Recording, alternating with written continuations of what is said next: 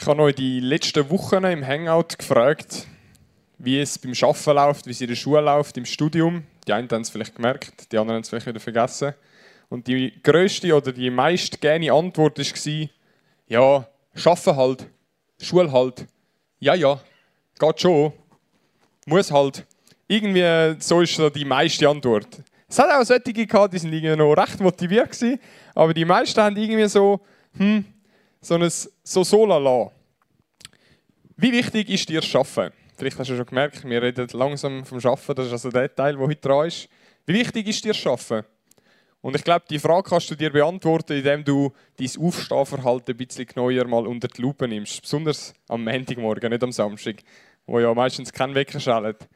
Wie oft musst du das Snooze-Button drücken, bis du endlich ready bist, um mal aufzustehen und zu sagen, okay, der Reis von der erste Arbeitstag der Woche oder der Reis von Schule, der heute ansteht, den muss ich jetzt bezwingen und bekämpfen. Vielleicht hast du nach drei, dreimal Snooze immer noch keine Lust und merkst dann irgendwann, oh, jetzt bin ich zu spät, jetzt muss ich mega stressen. Vielleicht geht es dir auch so.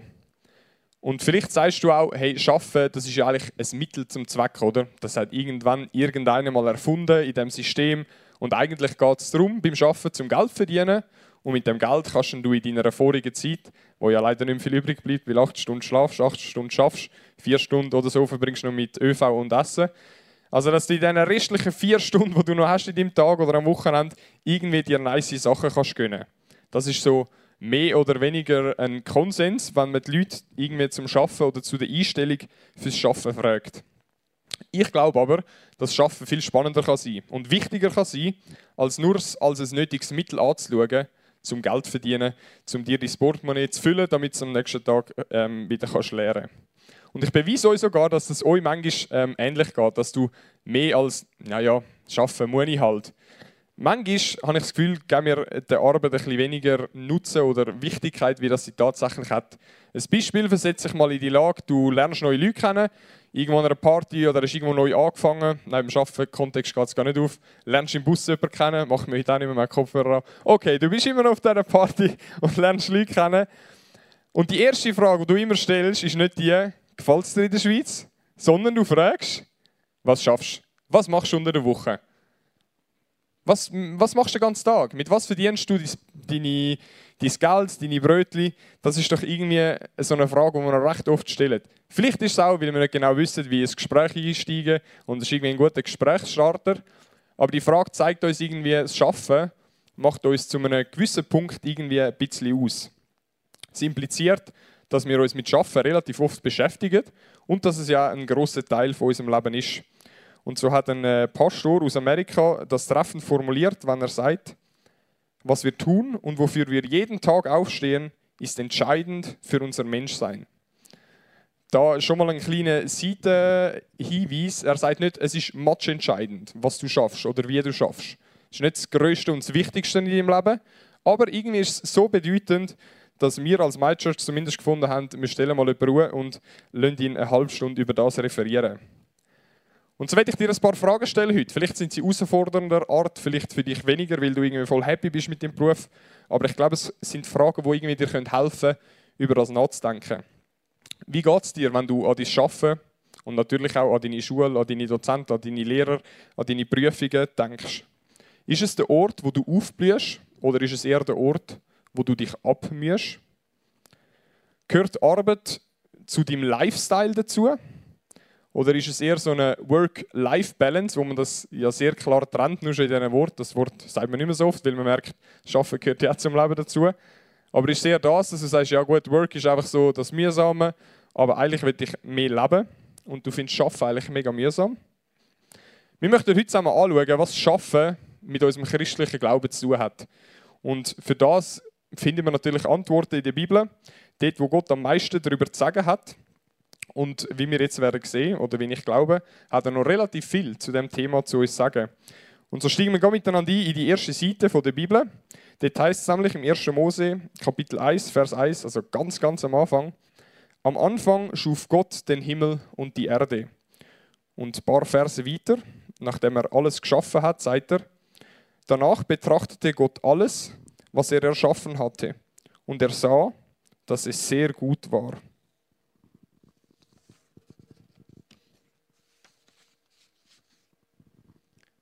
Erste, was wir lesen können, was Gott auf der Erde gemacht hat, oder bevor es die Erde sogar gegeben hat, er hat angefangen zu arbeiten. Er hat geschafft. Und er war quasi Gärtner. Wir lesen in dem Schöpfungsbericht davon, dass er die Erde gestaltet hat mit Meer, mit Seen. Dann hat er Tiere gemacht und dann hat er die Pflanzen gemacht. Oder umgekehrt, ich weiß es gerade ehrlich gesagt nicht mehr. Und er war quasi Gärtner und ich finde das cool, weil ich bin nebenbei auch noch Gärtner. Und ich, bin, ich habe die Stelle gelesen und habe gefunden, hey, nice. Er, er macht irgendwie etwas, er, er ist sich nicht schade, um seine Hände dreckig zu machen, um zu arbeiten, damit wir nachher eine, so eine schöne Erde dürfen haben. Ich weiss, der Vergleich hinkt ein bisschen, weil ich nur ein paar Sträuchchen zweckschneide oder fahre den ganzen Tag hin und her mit dem Rasenmäher. Nicht ganz so cool. Aber irgendwie habe ich gemerkt, hey, ich kann mich mit dem identifizieren, dass Gott auch arbeiten Und ich könnte ja das Beispiel von Jesus nehmen. Wie ist Jesus, als er auf die Welt kam, ist, daher gekommen? Als reicher Geschäftsmann von irgendeinem CEO von irgendeiner grossen Bude oder irgendeinem Investmentbroker und hat mit Aktien dealt in Zürich an der Bahnhofstrasse? Nein, hat er nicht. Er ist als armer Zimmermann auf die Erde gekommen, hat die ersten Jahre bis 30 ungefähr als Zimmermann geschafft und hat Häuser gebaut. Ich glaube, Zimmermann baut Häuser, oder? Genau. Hat Häuser gebaut. Und er hat das als etwas Positives angeschaut. Und ich glaube, er hat den Job, den er gemacht hat, gut gemacht. Und so darf ich Arbeit als etwas Positives sehen, weil Gott auch schafft. Und dementsprechend darf ich schaffen, weil es Gott auch macht. Und Gott hat Arbeit zudem geschaffen, damit wir arbeiten können, weil es uns Menschen eine gewisse Würde gibt, weil es einen Sinn gibt. Und für das müssen wir zurück an den Ort, in den Schöpfungsbericht, wo Gott davon redet, dass er Tiere geschaffen hat und dann als Krone der Schöpfung sagt er, schafft er die Menschen. Und wir sind ja bekanntlich ein spezieller wie Tiere. Und wir können auch mehr, logischerweise. Und das soll uns bewusst werden. Und das können wir lesen im 1. Mose 1, 26. Und Gott sprach, Lasset uns Menschen machen, ein Bild, das uns gleich sei, die da herrschen über die Fische im Meer und über die Vögel unter dem Himmel und über das Vieh und über die ganze Erde und über alles Gewürm, das auf Erden kriecht. Gott hat uns also zuerst mal in seinem Ebenbild geschaffen. Wir sind ihm also so wichtig, dass er gesagt hat, hey, die sollen mir ähnlich sein. Ich weiß jetzt nicht, der Vers steht da nicht, ob wir irgendwie dann ähnlich aussehen oder nicht, aber offenbar hat er uns Fähigkeiten gegeben, die Tiere nicht haben und die sollen wir nutzen. Und so sollen wir über die Erde herrschen. Herrschen ist recht ein krasser Ausdruck, vielleicht ein bisschen alter, kennen wir irgendwie nicht mehr so in unserem Alltag. Es kann auch regieren heißen, auch das ist immer noch ein alter Ausdruck. Und mit dem soll nicht gemeint sein, dass es wir zumindest noch mit der Geschichtslektion im Hintergrund im Kopf haben, wenn wir von Regieren und Herrschen hören, in dem Sinn, dass irgendwie ein Herrscher alle anderen ausbeutet, sondern es geht darum, dass wir die Erde bebauen und bewahren in der Verantwortung, die Gott uns gegeben hat, damit wir gut damit umgehen. Weil er es ja die Schöpfung sehr gut oder gut empfunden hat, sollen wir auch gut damit umgehen. Und so kommt eigentlich der Schöpfungsbericht zum Schluss, wo steht, und Gott, der Herr, nahm den Menschen und setzte ihn in den Garten Eden, dass er ihn bebaue und bewahre. Den Auftrag haben wir irgendwie bekommen an alle Menschen. Das ist jetzt nicht nur an die zwei, die da ganz am Anfang erwähnt sind, sondern alle Menschen sollen die Erde bebauen und bewahren. Und mit diesen Ressourcen, die wir haben, das können sein, dass das seine Fähigkeiten sind, oder das kann sein, dass an gewissen Orten auf der Erde verschiedene Ressourcen hat. Die sollen wir brauchen, das ungeschliffene Potenzial sollen wir brauchen, um daraus das Beste zu machen, das Beste rauszuholen. Und wir sollen aus dieser Welt, wo wir drin gestellt worden sind, etwas machen, etwas Schönes machen. Und so können wir sagen, dass Arbeiten das Schaffen irgendwie Würde gibt und Würde ist, weil Gott das darin nie geleitet hat. Und darum schaffe ich, weil es mir Würde gibt. Ich meine, Gott könnte ja zum Beispiel auch einfach alles selber machen. Er ist allmächtig. Er könnte sich einfach auch sagen, hey, ich muss nicht nur die ersten zwei Menschen so aus Lehm machen, sondern ich könnte einfach alle Menschen aus Lehm machen. Aber anstattdessen, anstelle von dem, hat er sich dazu entschieden, Vorpflanzung, Ehe, Familie zu brauchen, um zu sagen, hey, vermehrt euch. Das ist auch eine Art von Arbeit. Schaut, dass es mehr wird von euch. Schaut, dass sich eure Familie vermehren tut. Weiteres Beispiel. Gott könnte zum Beispiel auch einfach essen und das Trinken vom, also das Trinken tut er ein bisschen vom Himmel regnen lassen, vielleicht nicht das Gocki. Aber er könnte es einfach machen und er sagt sich, hey, nein, ihr seid eigentlich genug schlau. Ich kann euch Samen geben, ich kann euch Tiere geben, ich kann euch Wälder geben. Es bebauen. erfindet das Wort Landwirtschaft, indem wir einfach Samen im Boden drücken, das begüssen und ein halbes Jahr später eine Ernte machen können. Ihr seid genug gut dafür, ihr könnt das selber machen. Und so können wir das weiterziehen bis, bis zu den heutigen Beispiel. Gott hat uns auch können irgendwelche Programmierhefte für irgendein Website-Design geben aber er hat uns dafür entschieden, oder hat sich dafür entschieden, uns irgendwie ein Hirn zu geben, wo irgendwann mal fähig ist, über all die Entwicklungsjahre hindurch, dass wir das selber machen können. Und ich finde es irgendwie cool. Ich finde es cool, gibt es einen Beruf, wo ein Gärtner ist, wo vielleicht irgendetwas, ich sage jetzt mal, mehr an der Naturnähe schafft, aber dass es auch Website-Design gibt und dass wir eine richtig coole Website haben oder ähm, andere Firmen in dieser Firma, wo du vielleicht schaffst, das am machen bist. Auch das ist Schaffen, auch das ist Schaffen, wo Würde drin steckt. Und so kann man eigentlich sagen, egal was du schaffst, es ist gut. Natürlich auch nochmal eine kleine Seite hinweisen. Es gibt natürlich Berufe, die dienen anderen Menschen nicht. Und ähm, sollen wir, das sollen wir natürlich nicht machen. Aber grundsätzlich, die Jobs, die ich kenne, dass ihr sie macht, die sind gut.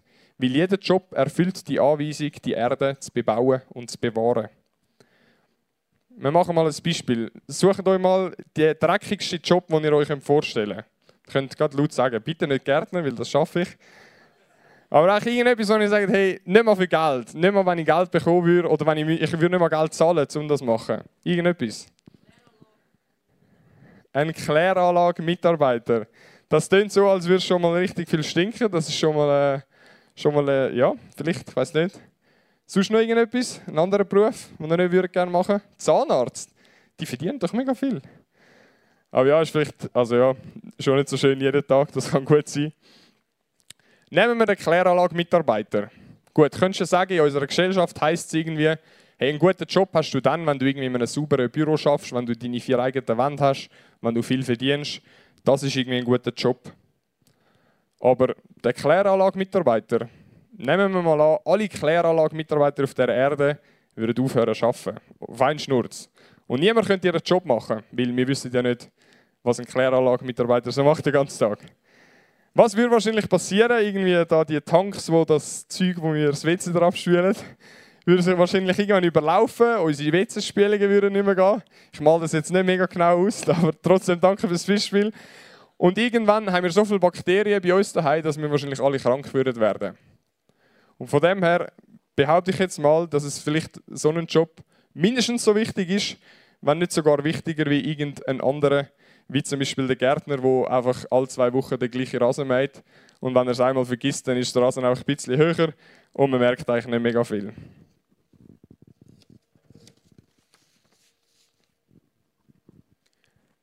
Und so gibt es zum Teil Jobs, oder in unserer Gesellschaft haben wir das zumindest das Gefühl, dass gewisse Jobber irgendwie weniger Würde haben oder weniger cool sind oder eben irgendwie dreckiger sind. Ich glaube, dass wir von Gott unsere Würde bekommen. Und Zusätzlich gibt uns der Job, egal wie der aussieht und wie der genau ist, noch zusätzlich einen Sinn, weil Gott die Arbeit gut heißt, weil er uns den Auftrag gegeben hat, dass wir auf dieser Erde arbeiten sollen, dass wir die Erde sollen bebauen und bewahren. Und vielleicht denkst du jetzt manchmal, es gibt ja noch einen Unterschied zwischen den normalen Berufen auf dieser Welt und denen, die so irgendwie mit Jesus, mit Gott, mit dem geistlichen Leben zu tun haben. Also dein Job ist irgendwie gut, aber der, der am Sonntag irgendwie auf der Bühne steht oder der, der gut, gut kann singen und irgendwie noch so etwas Geistliches hat, das ist irgendwie noch ein krasserer Job. Und ich glaube, wenn wir das Leben von Jesus anschauen, dann merken wir, dass es irgendwie nicht ganz so einfach ist, das zu behaupten. Und dass es auch nicht so eine klare Trennung gibt von irgendwie Sonntag ist Chile und dann am Montag gehe ich irgendwie wieder in den Job und das hat irgendwie nichts miteinander zu tun. Sondern vielmehr, Jesus hat auch ganz lang als Zimmermann geschafft und hat das als gut empfunden und hat gesagt, hey ja, ich kann da irgendwie mich selber verwirklichen, meine Begabungen, meine Talente einsetzen und gleichzeitig irgendwie noch ein Licht sein für Gott, irgendwie ja, mit meinen Mitmenschen gut umgehen, meinen Mitmenschen dienen. Und für Jesus war es irgendwie ein Lifestyle, gewesen, ob er jetzt als Zimmermann oder später als Prediger, als Wanderprediger, als Rabbi geschafft hat. Du musst also keinen geistlichen Job haben, um für Gottes Reich zu schaffen. Du schaffst für sein Reich, wenn du dort, wo du bist, jetzt gerade im Moment, wo du deine Begabungen und deine Leidenschaften kannst einsetzen die Erde bebaust und bewahrst. Und so kommt der Paulus im Neuen Testament eigentlich ziemlich auf den Punkt, wenn er sagt, worin auch immer eure Arbeit besteht, tut sie mit ganzer Hingabe, Denn letztlich dient ihr nicht Menschen, sondern dem Herrn. Ihr könnt sicher sein, dass ihr von ihm einen Lohn bekommt, das Erbe, das er im Himmel für euch bereithält. Darum dient ihm Christus, dem Herrn.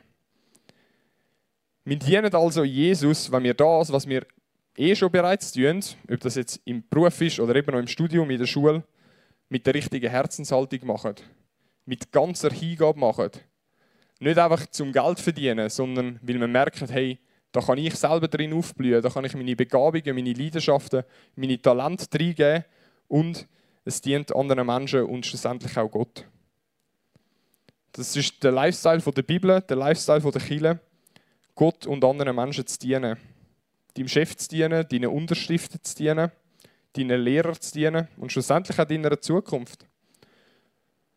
Du bewahrst und du bebaust natürlich auch, wenn du Student bist und irgendwie den ganzen Tag in Vorlesungen drin sitzt, fühlt sich vielleicht nicht mega so an, als würdest du aktiv etwas mitgestalten auf dieser Erde. Aber gleichzeitig eignest du dir wichtiges Wissen an, das du später kannst einsetzen kannst. Und auch das ist eine Art von Schaffen. Auch das ist eine Tätigkeit, wo Gott gut heißt. Und jetzt kannst du dich vielleicht fragen, ja, aber muss ich mich dann jetzt nur noch über die Arbeit definieren? Das, was in der Gesellschaft gerade irgendwie recht aktuell ist, dass das Schaffen mega wichtig ist. Weil die Bibel hat ja offenbar sehr viel über das Schaffen zu sagen und wie wichtig das ist. Und was, wenn ich meine Arbeit schlecht finde oder sogar scheiße finde, wenn ich sie nicht gern mache? Ist es dann so matchentscheidend, dass ich in meinem Beruf voll meine Leidenschaft reingeben kann? Gibt Arbeit uns so viel Identität, dass es uns glücklich macht? Ich meine, die Arbeit ist ja schon wichtig, weil ein Drittel von deinem Leben verbringst du damit. Und es gehört zum Lifestyle von unserer Gesellschaft, Geld zu verdienen, mehr Diplom zu haben wie die anderen, zusätzlich noch einen Sprachaufenthalt zu machen, wo die anderen nicht machen und so weiter. So einen Drang irgendwie nach mehr, so einen Drang nach irgendwie auch einer Karriereleiter. Und es gibt eine coole Story in der Bibel, wo die Leute irgendwie ähnlich getickt haben. Ich möchte die mit euch zusammen anschauen. Schon ein paar Jahrtausende her, aber ich habe das Gefühl, die Menschen ändern sich nicht ganz so schnell. Das steht im 1. Mose Kapitel 11. Das ist, äh, es geht um eine Gruppe von Menschen, die sich zusammen da haben, um etwas Grosses zu erreichen. Als sie nun von Osten aufbrachen, fanden sie eine Ebene im Land Shinar und ließen sich dort nieder. Und sie sagten zueinander: Auf, wir wollen Ziegel formen und sie hart brennen. So diente ihnen der Ziegel als Baustein und der Asphalt diente ihnen als Mörtel. Und sie sagten, auf, wir wollen eine Stadt bauen und einen Turm, dessen Spitze bis an den Himmel reicht, und uns so einen Namen machen, damit wir uns nicht über die ganze Erde zerstreuen. Um was geht es genau in dieser Geschichte?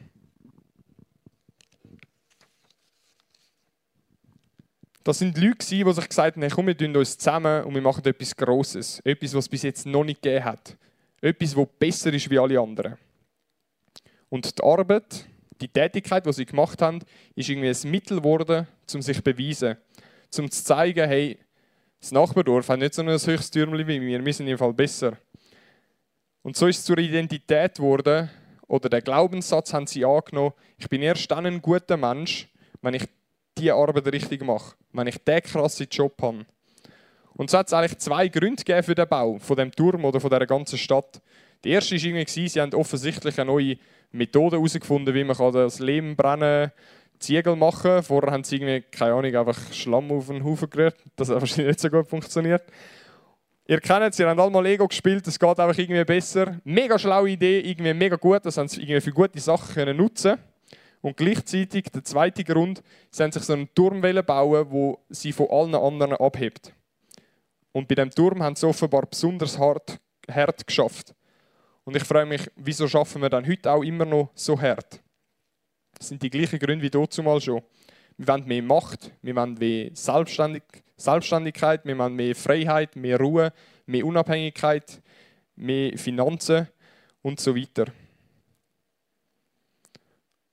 Und der Grund, wieso sie das bauen haben, war, wir lassen das ganz am Schluss, weil sie sich einen Namen haben wollen machen, sich selber einen Namen haben wollen machen. Und wer sich einen Namen machen will, der hat ja selber gar keinen. Das heißt, er weiß gar nicht, wer er ist. Eine Person, die sich selber einen Namen machen muss, weiß nicht, wer er ist. Und er hat selber noch gar keinen Namen. Sie haben also Identität konstruiert und sie haben ihr Leben so gestaltet, dass alles um das Schaffen dreht, dass alles um die Arbeit dreht. Das war ihr Lifestyle, ein Ausdruck von ihrer Identität.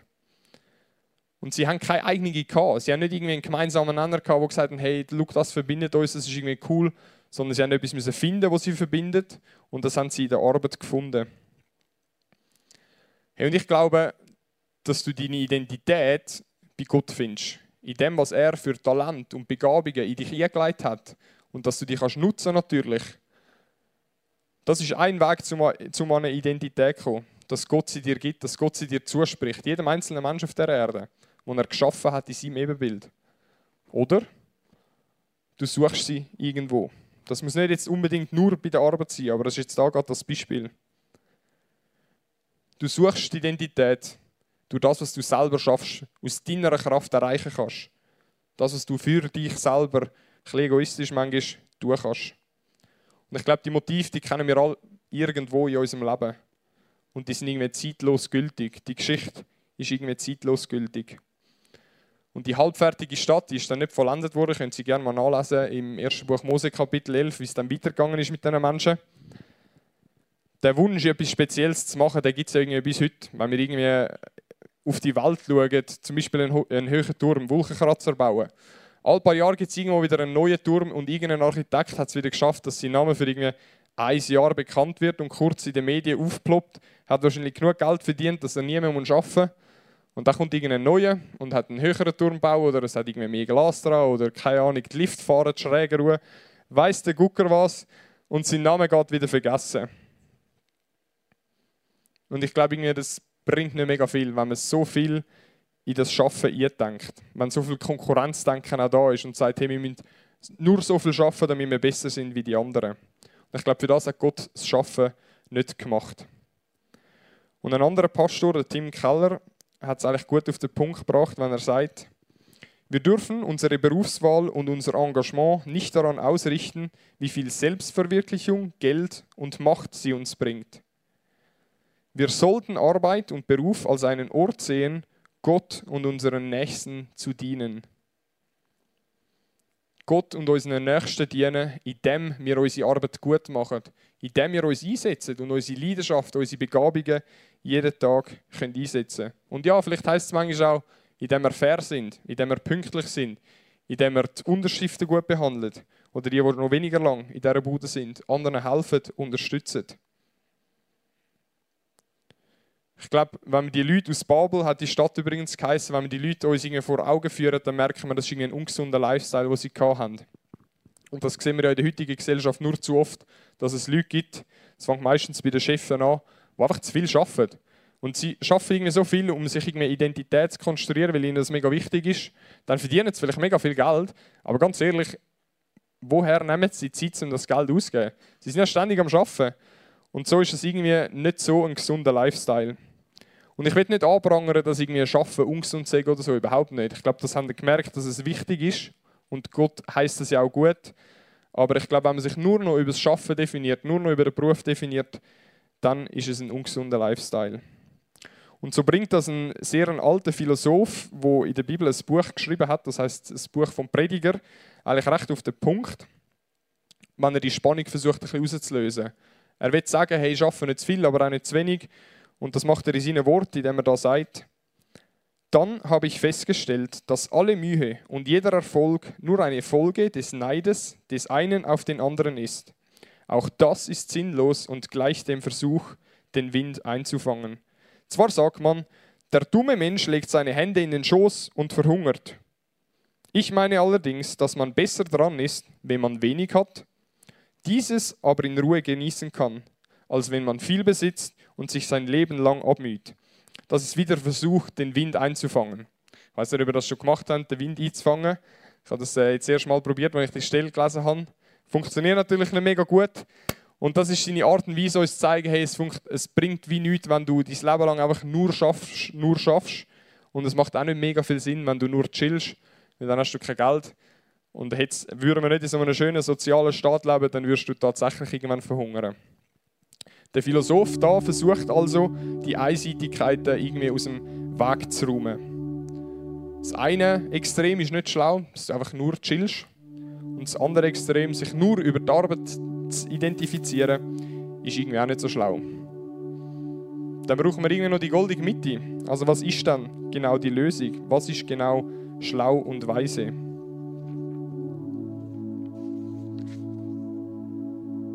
Natürlich die Mitte zu finden. Und im Schöpfungsbericht endet, oder der Schöpfungsbericht endet eigentlich genau mit dieser Mitte. Wir Menschen sind geschaffen, zum selber etwas produzieren, zum uns investieren und gleichzeitig aber auch wieder zum aus einer Ruhe herausleben, um wieder zur Ruhe zu kommen. Und die Schöpfung wird abgeschlossen durch den Sabbat, durch den siebten Tag, wo wir einfach chillen, wo Gott auch chillt hat. Er hat an sechs Tagen die Erde gemacht und am siebten Tag hat er nichts gemacht, hat es genossen, hat geruht. Ich möchte euch da erinnern an die Empowering Days, wir haben das Thema Offline gehabt und haben uns mit dem Sabbat stark auseinandergesetzt, was es heißt, auch mal die Ruhe müssen zu brauchen, auch mal uns die Ruhe wirklich müssen, ja, genießbar machen und uns auch darauf einstellen, was das Handy weglegen, mal zu dieser Ruhe zu kommen. Und Gott hat uns das vorgelebt. Und so darf Schaffen und Chillen, das Ausruhen, ein gesunder Lifestyle sein, in dieser guten Mischung. Eine gesunde Art und Weise, deine Woche, dein Schaffen oder Studium und ja, schlussendlich dein ganze Leben zu gestalten. Und so möchte ich dich fragen, wo du heute irgendwo ein bisschen herausgefordert worden bist. Und möchte dich ermutigen, dass du einen Punkt mitnimmst in deine Woche. Denk daran, wenn es sich wieder mal anschießt im Büro, du irgendwie zu wenig oder zu viel zu tun hast und du ein bisschen überfordert oder unterfordert bist. Denk nicht daran, wenn der Snoozer zum dritten Mal äh, läutet, dann solltest du vielleicht langsam auch wirklich aufstehen.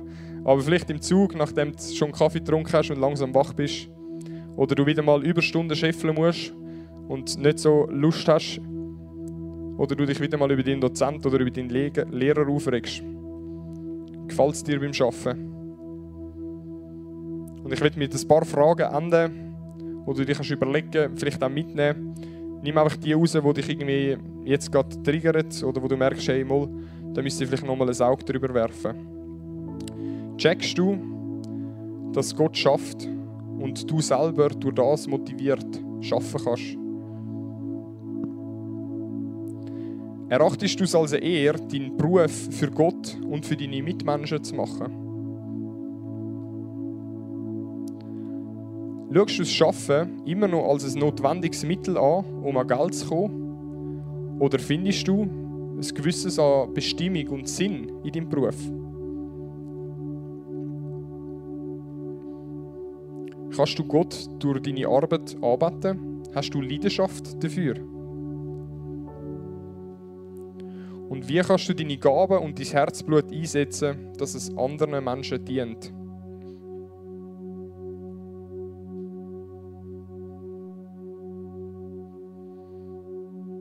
Ich will beten. Ja, Jesus, ich danke dir.